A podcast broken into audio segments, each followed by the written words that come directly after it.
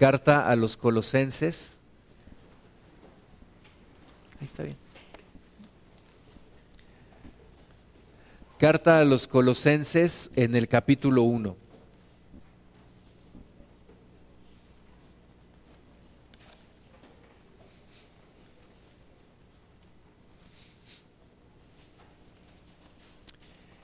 Y antes de empezar a leer, vamos a hacer una oración a nuestro Señor. Amado Padre, en tus manos estamos poniendo este tiempo.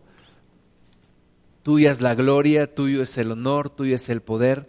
Señor, gracias por permitirnos acercarnos a ti, alabarte y bendecirte. Te pedimos que nos hables, que nos toques nuestro corazón, que abras nuestro entendimiento y que con todo tu poder podamos recibir de tu palabra. En el nombre de Jesús, que todo lo que se levanta en contra del conocimiento de Dios sea derribado y Padre, que nuestros corazones, nuestra mente y todo nuestro ser sea expuesto a ti en el nombre de Jesús. Amén. Bueno, dice esta, esta carta del apóstol Pablo a los colosenses en el capítulo 1, versículo 3. Dice, siempre orando por vosotros damos gracias a Dios, Padre de nuestro Señor Jesucristo, habiendo oído de vuestra fe en Cristo Jesús y del amor que tenéis a todos los santos. Entonces Pablo está hablándoles a los colosenses y les dice que que él se acuerda en, sus oraciones y le da gracias a Dios por la vida de este pueblo, por la vida de la iglesia. Especialmente dice que da gracias a Dios por la fe en Cristo y el amor que tienen a todos los santos. Versículo 5, a causa de la esperanza que ya, perdón, que os está guardada en los cielos, de la cual ya habéis oído por la palabra verdadera del Evangelio. Pablo está recordándonos también la esperanza a la que hemos sido llamados, la esperanza a la, que hemos sido guardados. Dice que esa esperanza está guardada en los cielos y ahí está esa, esa bendición y esa esperanza.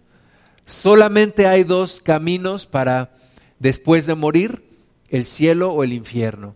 No hay otro. Y nosotros tenemos una esperanza de ir al cielo. Y esa esperanza está guardada en los cielos. La completa eh, obra de nuestra redención y de nuestra redención y de nuestra salvación está allí en los cielos guardada, esperando el momento. Todos nosotros un día vamos a morir y ahí es cuando vamos a tomar esa esperanza que está guardada en los cielos. Pero dice el versículo 6 que ha llegado hasta vosotros, así como a todo el mundo, y lleva fruto y crece también en vosotros desde el día que oísteis y conocisteis la gracia de Dios en verdad. Entonces, esta esperanza debe de crecer en nosotros, no debe disminuir, no debe de apagarse, sino en nosotros debe esta esperanza de seguir creciendo. Tiene que seguir creciendo en nosotros tenemos que tener una convicción cada vez más grande de esta esperanza que está guardada en el cielo. Versículo 7 dice, como lo habéis aprendido de Epafras, nuestro consiervo amado, que es un fiel ministro de Cristo para vosotros, quien también nos ha declarado vuestro amor en el Espíritu. Versículo 9, por lo cual también nosotros, desde el día que lo oímos, no cesamos de orar por vosotros y pedir que seáis llenos del conocimiento de su voluntad en toda sabiduría e inteligencia espiritual. Amén. ¿Cuántos de ustedes han escuchado el concepto de la inteligencia emocional? Levanten la mano. Inteligencia emocional. ¿Sí? Está muy de moda, ¿verdad? Ahora todo mundo nos habla de la inteligencia emocional. Por allá de, yo creo que hace como 20 años, un, un investigador de la Universidad de Harvard, entre otros, se llama Daniel Goleman, empezó a hablar de la inteligencia emocional. Y entonces ya pues se hizo muy popular y ahora todo el mundo te habla de la inteligencia emocional. ¿Qué es la inteligencia emocional? Redirigir tus emociones cuando tus emociones son contrarias al objetivo. Por ejemplo, cuando estás enojado y quieres golpear a una persona, en lugar de dejar que tus emociones te lleven a eso, redirigirlas y decir no es lo que conviene, no es lo que está bien, y entonces cambio mis emociones, gobierno sobre mis emociones y en lugar de ofender a esa persona, me quedo callado y le digo, mejor vamos a arreglar este problema de esta manera. Eso es lo que te dice la teoría de la inteligencia emocional. Hay libros y libros y libros, pero bueno, en, en resumidas cuentas, eso es. La gente paga mucho por recibir cursos de inteligencia emocional. Pero te quiero decir una cosa de nada sirve la teoría. Y yo sé que mis emociones muchas veces me llevan a lo contrario al objetivo y a lo que debe de ser. Pero si yo no tengo esa capacidad de reordenar mis emociones, aunque yo sepa que está mal, pues simplemente voy a seguir haciendo lo mismo, dejándome gobernar por mis emociones. Por eso en una ocasión una persona me decía, que le, parecía chistoso que su, su, profesora de inteligencia emocional pues no ejerce la inteligencia emocional en la vida real. Es una persona muy iracunda. Entonces, la Biblia dice aquí que hay una inteligencia no emocional. La Biblia no te habla de una inteligencia emocional, te habla de una inteligencia, ¿qué? Espiritual. ¿Están aquí conmigo? inteligencia espiritual. ¿Habías escuchado el término inteligencia espiritual? No. Pues la Biblia nos habla de una inteligencia espiritual. La inteligencia espiritual está arriba de la inteligencia emocional. La inteligencia espiritual, ¿cómo la puedo obtener? Dice aquí que para que seamos llenos del conocimiento de su voluntad en toda sabiduría e inteligencia espiritual. ¿Quién me da la inteligencia espiritual? Jesucristo. Jesucristo me da la inteligencia espiritual. Y esa inteligencia espiritual sí puede gobernar mi ser y sí me puede dirigir hacia esa esperanza que está en los cielos y que está guardada allí, pero que mientras está guardada en los cielos, yo tengo que seguir viviendo en la tierra. Yo tengo que seguir viviendo en esta tierra y como dice aquí, el conocimiento de Dios tiene que crecer, la esperanza en esa vida eterna tiene que crecer. Y mientras estoy en esta vida, me voy llenando de esta inteligencia espiritual, de la sabiduría de Dios, del conocimiento del Señor.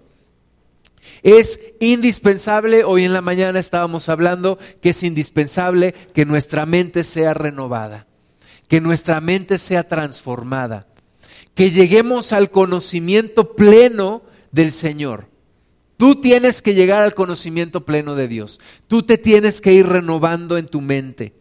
Versículo 10, ¿para qué quiero la inteligencia espiritual? Dice, para que andéis como es digno del Señor, agradándole en todo, llevando fruto en toda buena obra y creciendo en el conocimiento de Dios. Eso es lo que Dios quiere de ti. Que andes como es digno del Señor. Que andes agradándole en todo no nada más el domingo, no nada más en algunas áreas de tu vida y otras que sigan siendo un desorden. No, dice aquí que, que andes como es digno del Señor, agradándole en todo, llevando fruto en toda buena obra y creciendo en el conocimiento de Dios. Es decir, tiene que haber un cambio completamente en nuestra vida. Tiene que haber una transformación total. El llegar al conocimiento de su voluntad es una cosa, pero dice también que, que debemos de tener sabiduría e inteligencia espiritual. Es decir, no solamente tener el conocimiento, sino poder aplicarlo a mi vida y poderlo vivir, poder vivir en la voluntad de Dios. De nada me sirve conocer la voluntad de Dios, tener el conocimiento si no lo aplico a mi vida si mi voluntad no está allí, si mi mente no es renovada, si mi vida no es transformada. Yo necesito tener el conocimiento, tener la sabiduría, tener la inteligencia espiritual y andar como es digno del Señor en absolutamente todo. Dice que llevando fruto en toda buena obra. En toda mi vida tiene que haber el fruto de Dios, en absolutamente todo. Versículo 11, fortalecidos con todo poder, conforme a la potencia de su gloria, para toda paciencia y longanimidad, con gozo, dando gracias al Padre que nos hizo aptos para participar de la herencia de los santos en luz el cual nos ha librado de la potestad de las tinieblas y trasladado al reino de su amado Hijo, en quien tenemos redención por su sangre, el perdón de pecados. Entonces tú y yo venimos de un reino de tinieblas. Tú y yo venimos de una vida de oscuridad, venimos de una vida de desorden, venimos de una vida de pecado. Cada uno de nosotros viene de allí. Pero Dios nos ha trasladado al reino de su amado Hijo, a un reino de luz. Y, en ese eh, traslado, en esa transformación, en, esa, en ese cambio, Dios quiere transformar todo nuestro ser, toda nuestra vida, nuestro corazón, nuestra mente, todo tiene que ser transformado. No puede no puede haber solamente un cambio de religión. No puede haber solamente un cambio en algunas áreas de mi vida. No puede solamente ser una cuestión de que ahora antes iba a un lugar, ahora voy a otro. Tiene que ser una transformación completa de todo mi ser. Eso es lo que el Señor quiere, una transformación completa de todo de toda nuestra vida. Vamos a seguir leyendo. Colosenses 1:15 nos habla de Jesús. Dice, Él es la imagen del Dios invisible, el primogénito de toda creación. ¿Tú quieres saber cómo es Dios? Conoce a Jesucristo. Porque dice aquí que Él es la imagen del Dios invisible. ¿verdad? No te dejes llevar por las personas que te pintan un Dios que es como un anciano y que está allí. No, ¿quieres conocer a Dios? Conoce a Jesucristo. Léete los evangelios y conociendo a Jesucristo vas a conocer a Dios, porque de nuevo dice aquí que Jesucristo es la imagen del Dios invisible, el primogénito de toda creación. Versículo 16, porque en Él fueron creadas todas las cosas, las que hay en los cielos y las que hay en la tierra, visibles e invisibles, sean tronos, sean dominios, sean principados, sean potestades, todo fue creado por medio de Él y para Él. Todo fue creado por medio de Él y para Él.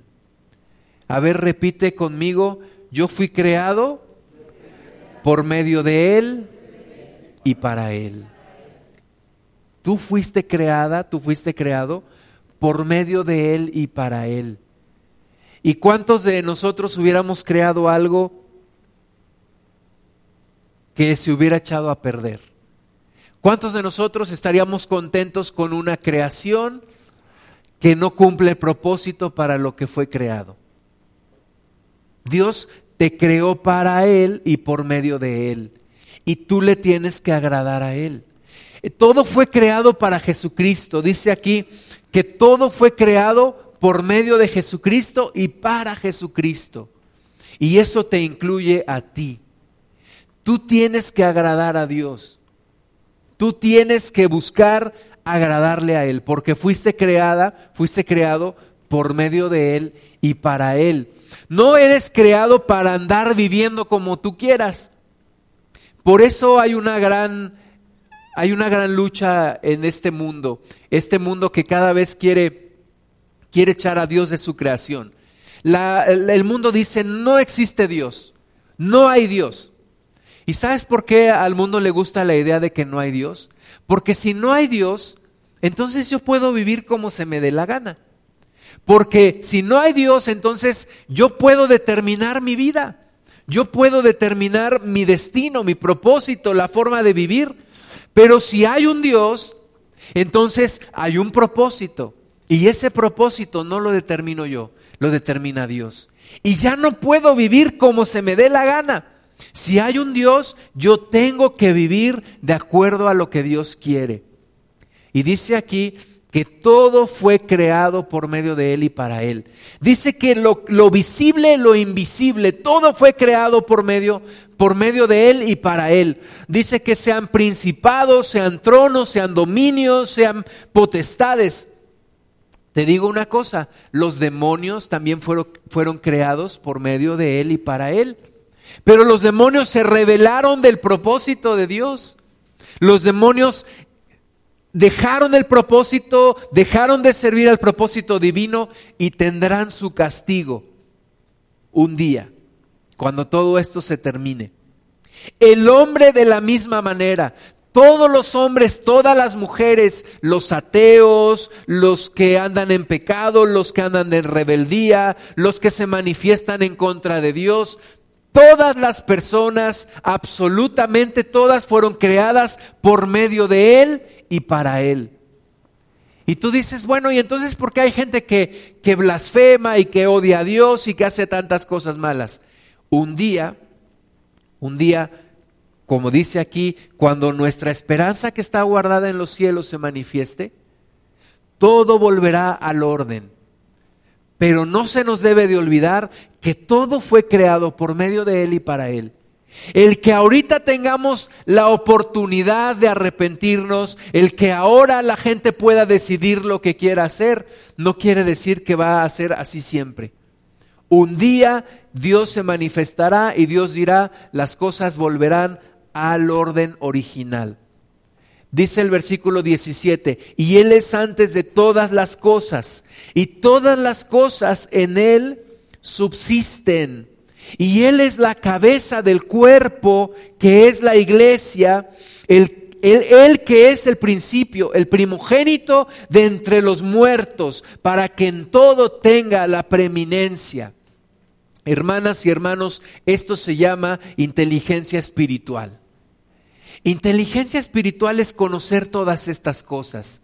Es saber que yo no me determino a mí mismo que yo no me mando a mí mismo, que yo no vivo para mí mismo, que el propósito final de mi vida no puede ser el buscar mi propia felicidad.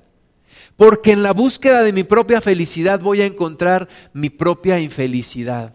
Voy a ser un infeliz, un desdichado. Si yo me olvido de Dios y yo busco mi propia felicidad, yo no voy a ser feliz. ¿Por qué? Porque yo no fui creado para buscar mi propia felicidad, yo fui creado para buscar la felicidad de Dios. Esto tan sencillo, el mundo no lo quiere entender y no lo quiere asimilar, ¿verdad? Y la gente vive cada quien como se le da la gana. Y los que viven en adulterio siguen en adulterio. Y los que viven en homosexualidad siguen en homosexualidad. Y los que viven robando siguen robando. Y cada quien está haciendo lo que se le da la gana. Eso no es inteligencia espiritual. Inteligencia espiritual es reconocer que fui creado por Dios para su Hijo Jesús, por medio de su Hijo Jesús, y que tengo que vivir de acuerdo al principio de Dios. Dice el versículo 18 que Cristo es la cabeza del cuerpo, que es la iglesia. Y yo tengo que encontrar mi propósito en el Señor Jesucristo. Mi vida tiene que encajar en el plan de Dios.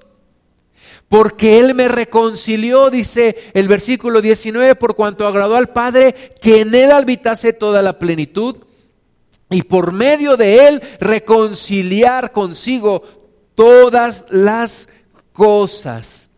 Dios quiso reconciliar con él a todos y a todas a través de su Hijo. Dice, así las que están en la tierra como las que están en los cielos, haciendo la paz mediante la sangre de su cruz. Entonces, Dios quiere reconciliarnos a todos. Dios quiere decirnos, mira, ponte a cuentas. Estás mal, estás fuera de un propósito divino, estás en un desorden cósmico. Tú no puedes estar en contra de Dios. Te doy la oportunidad que te pongas a cuentas. Doy a mi hijo, dice Dios, para que se reconcilie todo conmigo a través de la sangre de Jesús. Este es el tiempo de la reconciliación. Este es un tiempo de oportunidad. Dios nos da la oportunidad de ponernos a cuentas con Él. Ahora, hay gente que, que dentro de la iglesia todavía no entiende estas cosas. Tú y yo en algunas áreas de nuestra vida todavía no lo, no lo alcanzamos a entender, pero necesitamos poner orden en nuestra vida. Tiene que haber inteligencia espiritual en nuestra vida para pensar que yo necesito reconciliarme con Dios en absolutamente cada una de las áreas de mi vida, que yo tengo que ser transformado en todo mi ser, de principio a fin. Que no nada más es una cuestión de decir creo en Jesús, creo en Dios, porque eso me pone al nivel de los demonios. Dice la Biblia que los demonios creen y tiemblan. El creer en Dios me pone a nivel de los demonios. Pero la inteligencia espiritual está en ser transformado para andar como es digno del Señor, agradándole en todo. Agradándole en todo. Versículo 21. Y a vosotros también, que erais en otro tiempo extraños y enemigos en vuestra mente Éramos extraños y enemigos en nuestra mente. Nuestra mente estaba en tinieblas. Era una mente reprobada, era una mente llena de malas obras, de malos pensamientos. Dice que éramos enemigos en nuestra mente. Y todos sabemos que lo que, lo que la mente determina, y lo veíamos hoy en la mañana, lo que una persona deja en su mente, eso determinará lo que será su vida. Y éramos enemigos de Dios en nuestra mente. Fíjate cómo, cómo Dios lo dice. Eras enemigo de Dios en tu mente, haciendo malas obras. Y uno dice, bueno, si hacía las malas obras, ¿por qué dice que era enemigo en mi mente? Porque ahí empezaba todo, en la mente eras enemigo de Dios en tu mente haciendo malas obras, pero dice, ahora os ha reconciliado. Ahora Dios te ha reconciliado con Él. Hermanas y hermanos, no tenemos que olvidar, no debemos de olvidar el lugar de donde Dios nos sacó. No para anhelar volver a Él, sino al contrario, para nunca volver a regresar a eso. Vamos a leer Romanos, haciendo aquí una pausa en Colosenses, deja ahí un dedo en Colosenses y vamos a Romanos 1.28. Romanos 1.28 y todo el, capítulo 1 de Romanos nos dice, nos explica por qué el mundo está como está hoy en día. ¿Por qué el mundo está patas para arriba? ¿Por qué los hombres quieren ser mujeres, las mujeres quieren ser hombres, los, los casados quieren comportarse como si fueran solteros, los solteros quieren comportarse como si fueran casados, los adultos quieren ser niños, los niños quieren ser adultos y hay una crisis de identidad completa y total hoy en día. Un sociólogo dijo hace como 30 años que la crisis de la posmodernidad sería una crisis de identidad. La gente no sabe quién es. Este mundo está, está completamente mal. Está totalmente en una acelerada carrera de descomposición. Pero Romanos 1 nos dice por qué. Romanos 1 nos dice, primero en el versículo 21, pues habiendo conocido a Dios no le glorificaron como a Dios ni le dieron gracias. Y esto es lo que sigue pasando hoy. El mundo no quiere reconocer a Dios ni le quiere dar gracias, al contrario quiere demostrar que Dios no existe. Y cada vez es más rara la, persona que públicamente se atreve a defender su fe. Y nos ven como retrógradas y como ignorantes y como todo lo que gustes y mandes. Pero esa es la raíz de todos los problemas. Habiendo conocido a Dios, no le glorificaron como a Dios. Y yo te quiero hablar a ti, que conoces a Dios. no te vaya a pasar a ti y a mí que habiendo conocido a Dios, no le glorifiquemos como a tal. No nos vaya a pasar a ti y a mí que no le demos gracias, que no le honremos en nuestra vida. Habiendo conocido a Dios, tenemos que honrarle en cada área de nuestra vida, tenemos que darle gloria, tenemos que darle gracias, tenemos que reconocerlo. La Biblia dice que lo reconozcamos en todos nuestros caminos y Él enderezará nuestras veredas. Entonces no nos vaya a pasar que habiendo conocido a Dios, no le honremos, no le demos la gloria. Dice, no le dieron gracias, sino que se envanecieron en sus razonamientos y su necio corazón fue entenebrecido. Profesando ser sabios, se hicieron necios. Eh, profesando ser sabios y hoy la sabiduría de este mundo no alcanza para más que para pensar que descienden del chango. ¿Verdad? Esa es la, la gran sabiduría de, de la humanidad hoy en día. No, Dios no existe. Descendemos del mono. Somos obra de un accidente cósmico. Somos obra de un caldo químico. Y por obra de arte y por casualidad y por millones y millones y millones de años, estamos aquí. Oh, qué gran sabiduría del mundo. Profesando ser sabios, se hicieron necios. Y luego vamos al versículo 28. Ahí puedes leer en tu casa todo lo que, todo lo que ocurre por, por no darle la gloria a Dios. Versículo 28. Y como ellos no aprobaron tener en cuenta a Dios, y te quiero decir que desgraciadamente eso nos está pasando en la, en la iglesia también, no tener en cuenta a Dios porque yo hago mis cosas como se me viene en gana. Yo hago mis planes, yo determino mi vida, yo pongo mis prioridades, yo administro mis tiempos, yo administro mis recursos y no tomo en cuenta a Dios. Yo vivo conforme a mis preceptos y no tomo en cuenta a Dios. Yo sé lo que quiero en la vida y no tomo en cuenta a Dios. Cada vez que tú no tomas en cuenta a Dios te va mal te va mal. Te va muy mal. Hace ocho días nos compartía Abraham Chapa, el pastor, y su hijo, y veíamos cómo cuando él, el joven se empezó a alejar de Dios, le empezó a ir mal. Cuando tú y yo nos alejamos de Dios, el diablo dice, ahora es la mía, y se viene con todo sobre nosotros. Especialmente sobre una persona que buscaba a Dios y se empieza a alejar. Yo lo he visto, yo lo he comprobado. El diablo se viene con todo, con todo. Dice, esta es mi oportunidad y no tiene compasión de la persona. Cuando no tomas en cuenta a Dios, te va como en feria. Dice aquí versículo 28, como ellos no aprobaron tener en cuenta a Dios, Dios los entregó a una mente reprobada. A una mente reprobada. Hermanas y hermanos, de allí venimos tú y yo. De una mente reprobada. Para hacer cosas que no convienen. Para hacer cosas que no convienen. No conviene hacer cosas contrarias al propósito de Dios. No conviene meterse en adulterio. No conviene acostarse hombre con hombre. No conviene acostarse hombre con mujer. No conviene ser mentiroso. No conviene ser ladrón. No conviene vivir en lujuria.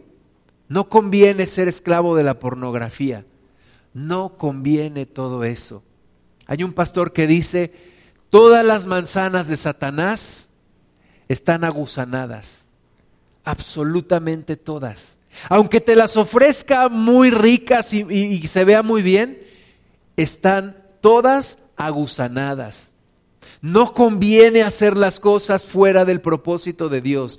No conviene. No te conviene, hermana, hermano, no te conviene. Aunque al principio parezca muy bueno, parezca muy atractivo, parezca agradable, no te conviene. Dice el libro de, de Proverbios que los, los, los labios, la boca de la mujer extraña son suaves, son como, como dulce, pero su final es un final de amargura, de dolor. Dice la palabra de Dios que los dichos del chismoso son buenos, aparentemente agradables a la persona, como bocado suave, pero el final es dolor. Entonces, Romanos 1, 28 nos dice que hay cosas que no convienen. ¿Cuáles son? Versículo 29, estando atestados de toda injusticia, fornicación. Yo le digo a los jóvenes de hoy, no les conviene la fornicación, no les conviene la promiscuidad, no les conviene tener relaciones sexuales con uno y con otro y con otro y con otra, no les conviene. Y la gente del mundo dice, tú estás loco, tú porque fuiste eh, hecho a la antigua. Pero la gente del mundo dice, claro que conviene, la Biblia dice que no conviene, no conviene. No conviene andar en fornicación ni en perversidad. No conviene andar en perversidad. Hoy en día eh, el mundo a que un hombre se acueste con otro hombre le llama modernidad, le llama libertad sexual. Este, a los niños y, y, todo esto se ha detenido y tenemos que seguir orando, pero en los libros de primaria ya le quieren enseñar a los niños que la homosexualidad es una opción de vida, que ellos pueden elegir libremente si quieren ser homosexuales o lesbianas, que ellos pueden escoger, que es una opción. Bueno, en Estados Unidos hay un escándalo ahorita porque eh, el presidente está echando atrás una iniciativa de poner baños este, para los, ¿cómo les llaman? Para, para diferentes géneros. Hombre, mujer, este, transexual, este, hombre que se cree mujer, mujer que se cree hombre. En España, en España, un camión, un autobús lo pintaron, una organización que está ahí protegiendo los principios de la familia y puso que no te engañen. Los hombres tienen pene y las mujeres tienen vulva. Eso pusieron. Y pues, ¿qué les hicieron? Les agarraron su camión y se los metieron al corralón y les dijeron, ustedes están, están tontos. Hay, hay hombres con vulva y hay mujeres con pene. Y yo digo, ¿que todo mundo se volvió loco? ¿Qué estas cosas, cómo es posible que estemos discutiendo este tipo de cosas y lo peor, que la gente se lo crea? y que la gente lo viva. Dios le llama perversidad. Este mundo le llama modernidad, Dios le llama perversión, perversidad. Es perversión. Es obra de una mente reprobada. Perdónenme, aunque lo diga una persona con doctorado, aunque lo diga la persona más inteligente en el mundo, es una perversión. Es una perversión. avaricia, maldad, llenos de envidia, homicidios, contiendas, engaños y malignidades. Hoy en día se permite el aborto y el aborto es un homicidio. Es un homicidio. Aunque, aunque no lo crean, aunque lo defiendan, aunque la gente diga que la mujer es dueña de su cuerpo, sí, pero, pero ya el bebé que está en su vientre ya no es su cuerpo no es su cuerpo. Y el aborto es un homicidio. Murmuradores, detractores, aborrecedores de Dios, injuriosos, soberbios, altivos, inventores de males, desobedientes a los padres, necios, desleales, sin afecto natural, implacables, sin misericordia. Quienes habiendo entendido el juicio de Dios, que los que practican tales cosas son dignos de muerte, no solo las hacen, sino que también se complacen con los que las practican. Y, yo tengo que entender, hermanas y hermanos, que dentro de mí hay una tendencia a todo esto que acabo de leer. Dentro de mí hay una tendencia a hacer todo esto que acabamos de leer. Dentro de ti hay una tendencia a hacer todo esto que acabamos de leer. Porque aquel que no entiende que hay una lucha contra la carne y no deja, y aquella persona que deja de luchar contra la carne, está en peligro de regresar a todo esto de lo cual un día Cristo nos rescató. Salió una noticia, a lo mejor algunos de ustedes la leyeron, un ministro, entre comillas, ministro, abusando de jovencitas, adolescentes, abusando sexualmente.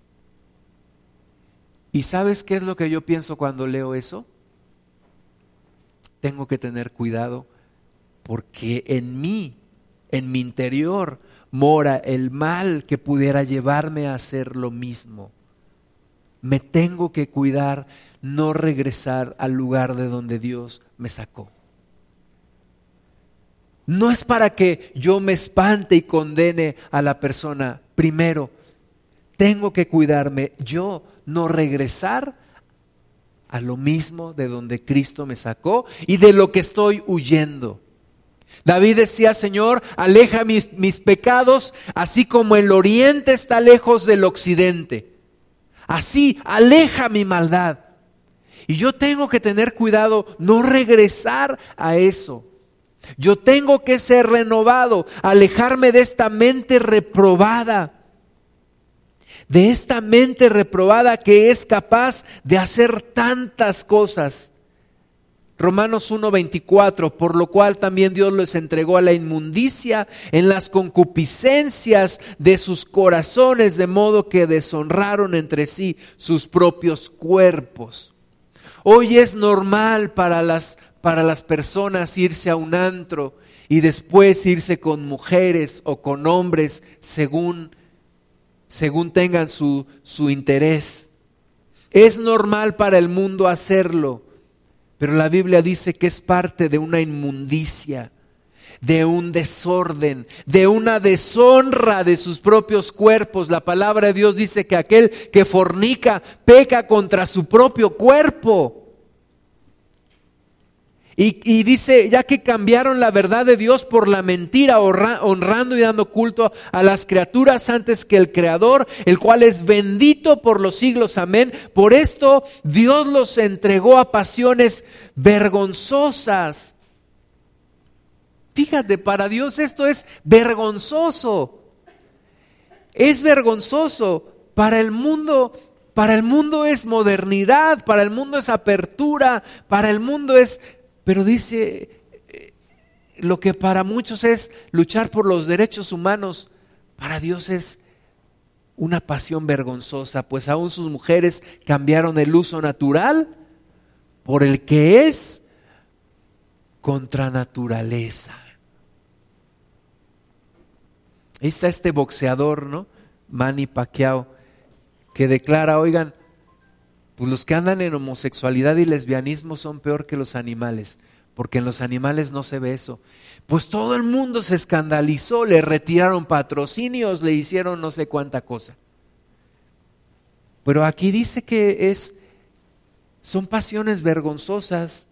Versículo 27, y de igual modo también los hombres, dejando el uso natural de la mujer, se encendieron en su lascivia unos con otros Ayer fuimos a, la tierra de mi papá, allá a la sierra, y veíamos un muchacho con una muchacha ahí de novios, y yo digo, bendito sea el Señor. Aquí todavía los muchachos les gustan las muchachas. Gracias Señor, gracias, ¿verdad? Porque ahora dice aquí, los hombres dejaron el uso natural de la mujer, se encendieron en su lascivia unos con otros, cometiendo hechos vergonzosos, hombres con hombres, y recibiendo en sí mismos la retribución debida a su extravío.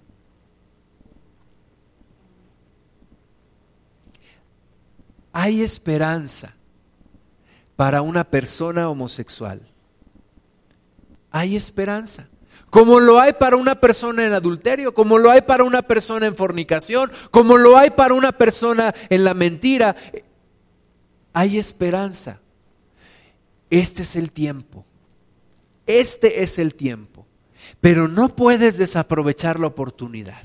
Ni tú ni yo podemos desaprovechar la oportunidad que se nos da, porque entonces sí, lo que queda es una terrible expectación de juicio. Y dice la palabra de Dios, tremenda cosa es caer en las manos de un Dios vivo y airado. Tremenda cosa. Este es el tiempo, hermanas y hermanos, de arrepentimiento. Hoy es el tiempo. Y dice aquí que recibieron en sí mismos la retribución debida a su extravío. Veíamos el otro día con los jóvenes cuántas enfermedades venéreas hay hoy en día. Cuántas enfermedades por, transmitidas por vía sexual hay el día de hoy. Y que algunas de ellas no se curan, como es el virus del papiloma humano, no se cura y como es el virus de la inmunodeficiencia adquirida, no se cura, no se quita. Dice aquí que, que reciben la retribución debida a su extravío. Y todo por un momento de placer y por hacer cosas que no convienen. Y por querer hacer las cosas a mi forma a lo que yo determino, a lo que yo quiero, sin tomar en cuenta a Dios. Me gusta esto, me gusta esta mujer, me meto con ella. No estoy tomando en cuenta a Dios, no tengo temor de Dios. Quiero hacer esto, mi carne me lleva a eso, lo hago, no tomo en cuenta a Dios. Y viene una retribución a mí.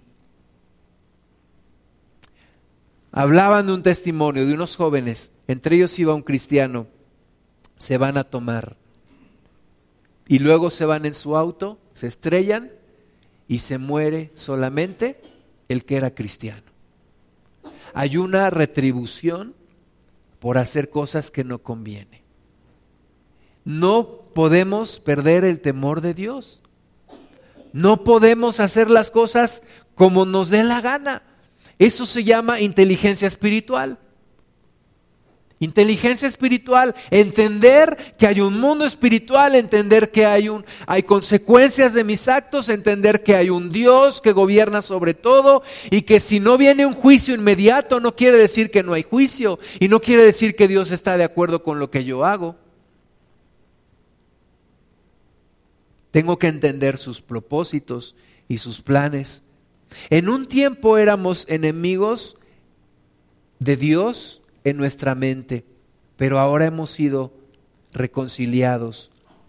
Vamos a ver Colosenses 1, 24. Regresamos a Colosenses 1, 24. Ahora me gozo dice Pablo, en lo que padezco por vosotros y cumplo en mi carne lo que falta de las aflicciones de Cristo por su cuerpo que es la iglesia, de la cual fui hecho ministro, según la administración de Dios que me fue dada para con vosotros, para que anuncie cumplidamente la palabra de Dios. El misterio que había estado oculto desde los siglos y edades, pero que ahora ha sido manifestado a sus santos, a quien Dios quiso dar a conocer las riquezas de la gloria de este misterio entre los gentiles, que es Cristo en vosotros, la esperanza de gloria. Pablo está hablando de la importancia de su ministerio, no porque él se quiera creer más, sino porque hay una necesidad de anunciar a Cristo. Es la única esperanza, es la única forma que podemos salir de todo esto. Cristo en vosotros, la esperanza de gloria. Hace ocho, hace ocho días, el sábado en la tarde, estábamos escuchando al pastor Abraham Chapa y yo decía, qué cosa, él estaba hablando de cómo el mundo está influyendo en, la iglesia y, y, todo lo que el mundo está haciendo y todas las leyes que se están aprobando y el tipo de gente que se está levantando. Y solamente hay una esperanza y esa esperanza es, es Jesucristo. Solamente Jesucristo. A quien anunciamos, dice, amonestando a todo hombre y enseñando a todo hombre en toda sabiduría. Eh, hermanas y hermanos, yo te tengo que amonestar. Y yo el otro día también estábamos comentando que hay pastores que dicen, no, en mi iglesia solamente se predican mensajes positivos, de amor. aquí, hermana y hermano, yo te tengo que amonestar. Yo te tengo que amonestar porque dice aquí, a quienes anunciamos amonestando. Yo te tengo que decir, ten cuidado con lo que haces. Ten cuidado en lo que andas. Ten cuidado. No para no para molestarte, no para ejercer un señorío sobre ti, no, no, no, no. Yo te tengo que amonestar porque te tengo que decir, hay consecuencias. Así como hay premios, hay castigos. Así como hay bendiciones, hay maldiciones. Y todo esto de nuevo, hablamos de una inteligencia espiritual. Espiritualmente tienes que ser inteligente. No te debes dejar llevar por tus emociones ni por tus pasiones. Tiene que haber una inteligencia por encima de todo eso. Entonces, a quien anunciamos amonestando a todo hombre y enseñando a todo hombre en toda sabiduría, a fin de presentar perfecto en Cristo Jesús a todo hombre. Te tenemos que presentar en perfección a Cristo. Entonces te tenemos que amonestar, te tenemos que enseñar, te tenemos que instruir con paciencia, sí, pero te tengo que decir todas estas cosas. Cuida tus caminos, cuida tu corazón, cuídate en lo que andas. Aléjate de la iniquidad, aléjate del pecado. Acércate más a Dios. Acércate al Señor porque el propósito es no presentar una obra, hay más o menos. No le vamos a decir al Señor, ahí te va Padre, hay más o menos cambió. Ahí más o menos pasa. Ahí da el gatazo, Señor. Da la apariencia de cristiano o de cristiana. No, dice aquí que el propósito es presentar perfecto en Cristo Jesús a todo hombre, por supuesto a toda mujer también. Presentarlos en perfección, decirle, Señor, aquí está la obra terminada, completa. Una persona que se santificó, una persona que rescataste de lo vil, de lo menospreciado, del lodo, del fango, de lo peor, como, como tú y yo. Pero Señor, que terminó el proceso, que cambió, que se arrepintió, que tú limpiaste, que tú transformaste, que tú renovaste en la mente, que no regresó atrás, que no se justificó, que terminó el proceso una persona digna de ti, Señor. Eso es lo que tenemos que presentar. Versículo 29, para lo cual también trabajo, luchando. Es una lucha, es una guerra, es una batalla. Luchando, dice, según la potencia de Él, la cual actúa poderosamente en mí. Tenemos que seguir luchando, tenemos que seguir en esta, en esta guerra, en esta batalla. Versículo 3 de Colosenses 2, en quien, otra vez en Cristo, en quien están escondidos todos los tesoros de la sabiduría y del conocimiento. Esa inteligencia, esa sabiduría, ese conocimiento están en Jesucristo. El diablo engañó a Eva y le dijo que comiera del fruto del conocimiento del bien y del mal. Y hoy en día al, hombre le gusta el conocimiento, le, le fascina el conocimiento. Se dice que estamos viviendo una época del conocimiento, el conocimiento. Y hoy se genera mucho conocimiento como en, en, en mucho tiempo no se había generado. O sea, hoy generamos información y conocimiento y duplicamos la información y, y triplicamos la información de todo lo que se había producido en el pasado. Pero yo te quiero decir que hay dos tipos de conocimiento. El conocimiento del bien y del mal. El conocimiento que te aleja de Dios y el conocimiento que te acerca a Dios. Y tú debes de buscar el conocimiento que te acerque a Dios. El conocimiento de Dios. El ser inteligente espiritualmente. El tener la sabiduría de Dios. Porque hay un conocimiento que envanece, hay un conocimiento que te hace arrogante, hay un conocimiento, incluso los que se meten al ocultismo, también es, es, ese ocultismo también viene del árbol del conocimiento del bien y del mal. Y es, uno, y es un conocimiento que maldice, que trae maldición a la tierra. Pero dice aquí que en Cristo hay tesoros de sabiduría y de conocimiento. Tú tienes que descubrirlos. Oye Señor, ¿quién soy yo? ¿Para qué me creaste? ¿Para qué estoy aquí? ¿Quién eres tú, Dios? ¿Cuál es tu propósito? ¿Cuál es tu plan? Versículo 4, y esto lo digo para que nadie os engañe, con palabras persuasivas porque aunque estoy ausente en cuerpo, no obstante en espíritu estoy con vosotros, gozándome y mirando vuestro buen orden y la firmeza de vuestra fe en Cristo. Eso es lo que Dios quiere ver en nosotros, un buen orden en nuestra vida, orden en toda nuestra vida.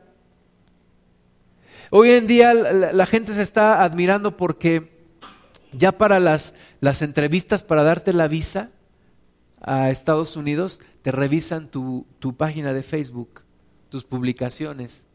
A ver, abre tu Facebook. No, pero es que, ábrelo. No, pero es que no, entonces no le damos nada. Para un trabajo, a ver, déjame ver tus publicaciones. No, pero ¿por qué? Quiero ver tus publicaciones, quiero ver quién realmente eres tú. Déjame ver tus conversaciones de WhatsApp. Quiero ver realmente quién eres. Quiero ver cómo te expresas. Yo le digo a mis hijos un día y se los he revisado, quiero revisar tus, tus conversaciones de WhatsApp. Ellos pueden revisar las mías cuando quieran. Es más, si alguien quiere, si alguien de ustedes lo puede hacer, aquí traigo mi celular de Maizoro. Pueden verlas. ¿Quieres meterte a mi Facebook? Te puedes meter. Tenemos que ser transparentes y llevar un buen orden en toda nuestra vida, en toda nuestra vida. Y firmeza de nuestra fe en Cristo. Versículo 6, por tanto, de la manera que habéis recibido al Señor Jesucristo, andad en Él. Una cosa, hermanas y hermanos, una cosa es, es haberlo recibido y otra cosa andar en el Señor. Una cosa es haber recibido a Cristo y otra caminar en Él. Y nosotros tenemos que caminar en el Señor. Tenemos que ser transformados, ser cambiados, ser completamente transformados en el Señor. Versículo 8, mirad que nadie os engañe por medio de filosofías y huecas sutilezas según las tradiciones de los hombres conforme a los rudimentos del mundo y no según Cristo. Cuidado con las filosofías y huecas sutilezas. No puedo yo entender un cristiano que va a clases de yoga. Mejor ponte a orar. Un cristiano que va y que lee libros de metafísica Pues mejor ponte a leer la Biblia. ¿Por qué dice versículo 9? Porque en él habita corporalmente toda la plenitud de la deidad y vosotros estáis completos en él, que es la cabeza de todo principado y potestad. Entonces, tiene que haber una transformación completa, una transformación total de tu vida. Vamos al capítulo 3, versículo 1. Si pues habéis resucitado con Cristo, buscad las cosas de arriba, donde está Cristo sentado a la diestra de Dios. Poned la mira en las cosas de arriba, no en las de la tierra, porque habéis muerto y vuestra vida está escondida con Cristo en Dios. Hay un canto de Danilo Montero que es estos versículos, apréndetelo. Si habéis resucitado con Cristo, busca las cosas de arriba. Búscalo de Dios. Versículo 3, porque habéis muerto y vuestra vida está escondida con Cristo en Dios. Algunos creen que hemos perdido nuestra vida. No, mi vida está escondida con Cristo en Dios. No necesito emborracharme. Y otro día le dije a mis alumnos, nunca en mi vida me he emborrachado. Y me dijeron, ¿qué? ¿Cómo es posible? ¿Cómo que nunca se ha emborrachado en su vida? No, ni primero Dios nunca lo pienso hacer. ¿Por qué? Porque mi vida está en Cristo. Cuando Cristo vuestra vida, versículo 4, se manifieste, entonces vosotros también seréis manifestados con Él en gloria. Versículo 5. Haced morir pues lo terrenal en vosotros. Haz morir lo terrenal en ti. Haz morir lo carnal en ti. Hazlo morir. Romanos nos habla que tenemos que estar muertos al pecado y vivos para el Señor. Nos dice aquí, haz morir lo terrenal en ti. ¿Y qué es lo terrenal? Fornicación, y si Dios siempre nos habla del tema sexual es porque es un tema bien fuerte para nosotros. Bien, bien fuerte. Y tiene que haber pureza sexual en ti y en mí. Tiene que haber pureza sexual. Tiene que haber santidad sexual. Lo que, lo que hubo en el pasado, lo tenemos que dejar en el pasado. Las cosas tienen que ser hechas nuevas. Y tiene que haber santidad sexual en ti y en mí. No importa lo que hice en el pasado y cuántas relaciones sexuales hubo y de qué tipo y con quién. Eso ahora dice, haz morir lo terrenal en ti. No regreses a lo de atrás. No lo traigas al presente, déjalo atrás. Y haz morir lo terrenal en ti y ten cuidado de no regresar a lo mismo. Fornicación, impureza, pasiones desordenadas, malos deseos y avaricia, que es idolatría. Cosas por las cuales la ira de Dios viene sobre los hijos de desobediencia. De nuevo, inteligencia espiritual es saber esto, que la ira de Dios viene sobre los hijos de desobediencia porque practican todo esto. Y entender que me iba como me iba porque yo practicaba todo esto. Pero ahora, versículo, versículo 7 dice, en las cuales vosotros también anduvisteis en otro tiempo cuando vivíais en ellas. O sea, ya no más. Ahora ya no. Ahora ya no puedes andar en esto. Pero ahora dejad también vosotros todas estas cosas. Ira, enojo, malicia, blasfemia, palabras deshonestas de vuestra boca. No mintáis los unos a los otros, habiéndoos despojado del viejo hombre con sus hechos y revestido del nuevo, el cual conforme a la imagen del que lo creó, se va renovando hasta el conocimiento pleno. Fíjate cómo nos habla Dios una y otra vez del conocimiento. Del conocimiento de Dios, del conocimiento de las cosas del Señor, de la sabiduría de Dios. Se va renovando hasta el conocimiento pleno. Este mundo debería dejar de, debería dejar de estudiar tanta ciencia y ponerse un poquito a reflexionar en la palabra de Dios. Eso es lo que le hace falta a este mundo. Este, este mundo tiene la ciencia suficiente para darle de comer a los siete mil millones de habitantes que somos. Hay forma de alimentar a los siete mil millones de habitantes que somos. Acaban de pasar una noticia que hay muchísima gente por morir en los países más pobres del mundo. O sea, el problema no está en el conocimiento técnico, el problema está en el conocimiento espiritual. Y sigue habiendo avaricia y sigue habiendo problemas. Hay una campaña de la ONU para salvar a las niñas adolescentes. Hay un enfoque ahorita hacia niñas adolescentes. ¿Por qué? Porque son las que se están embarazando y entonces nacen, nacen bebés y esos bebés crecen sin un padre y a veces sin una mamá.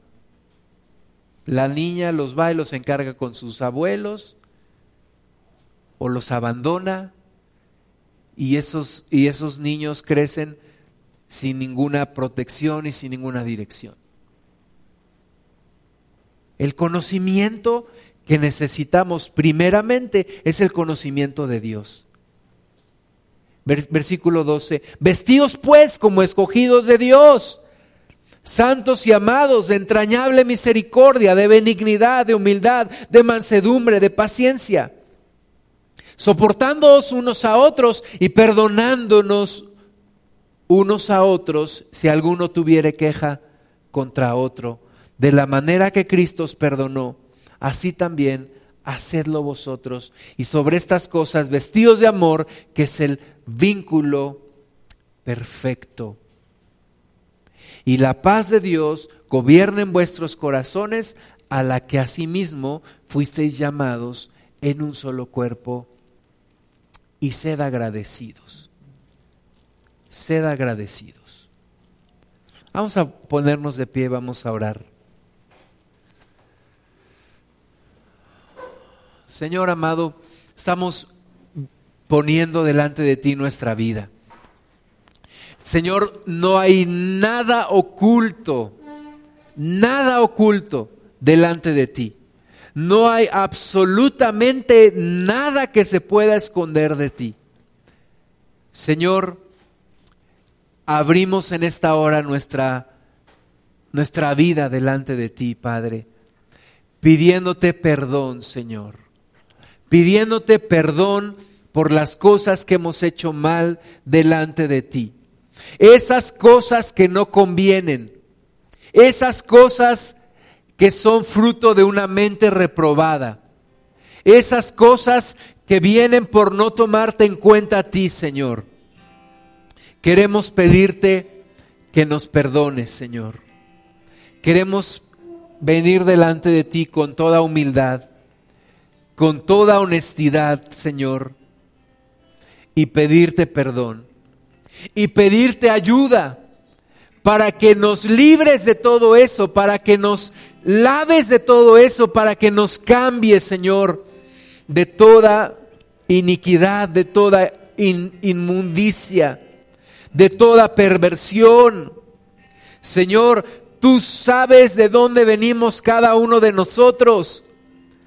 No nos dejes regresar no nos dejes volver, Señor, a lo que fuimos.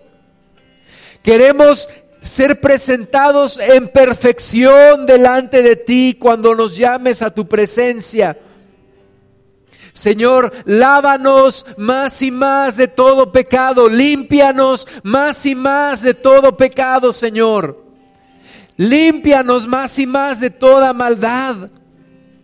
Señor, no queremos estar atestados de perversidad, de inmundicia, Señor, no queremos estar atestados de fornicación, ni de impurezas, ni de promiscuidades, ni de fraudes.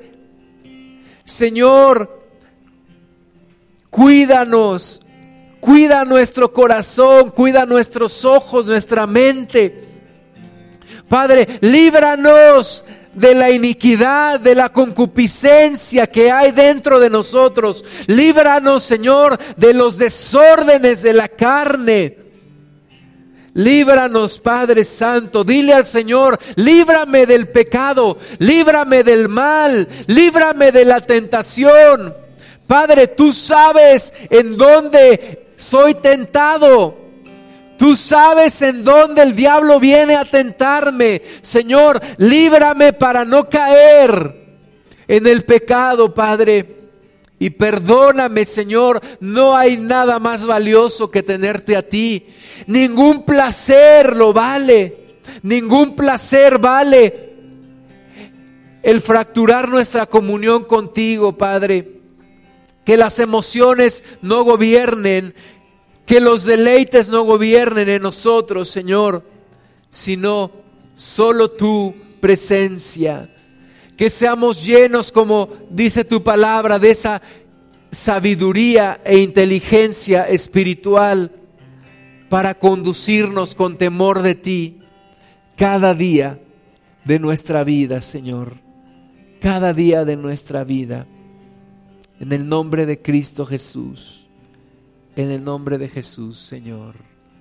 Bendito eres, oh Padre. Bendito eres, mi Señor.